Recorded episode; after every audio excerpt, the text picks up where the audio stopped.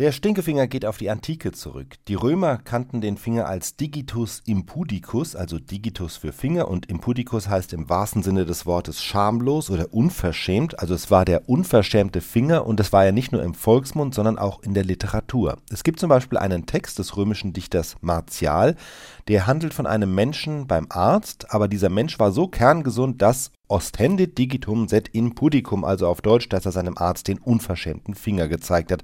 Und da wusste offenbar auch jeder Leser, was damit gemeint war.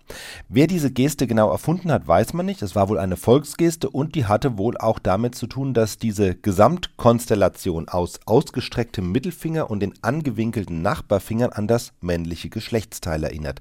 Dass der Finger schon bei den Römern ganz klar eine sexuell aufgeladene Bedeutung hatte, das wird nämlich an einer anderen Stelle bei Martial ebenfalls deutlich. Rideto multum quite sextile Kinesum dixerit. Lache jeden aus, Sextilus, der dich weibisch oder verweiblicht genannt hat, et digitum poricito medium und strecke ihm den Mittelfinger entgegen. Und was dann in dem Text danach kommt, das ist nicht mehr wirklich jugendfrei. Manche Quellen berichten auch davon, dass römische Strichjungen sich auf den Straßen zu erkennen gegeben haben, indem sie den Mittelfinger in ihr Kopfhaar schoben. Also der Mittelfinger hatte ganz klar schon eine anstößige Bedeutung und das hat sich übers Mittelalter bis heute durchgezogen auch mit der Folge übrigens, dass man an diesem Finger traditionell eher keinen Ring trägt.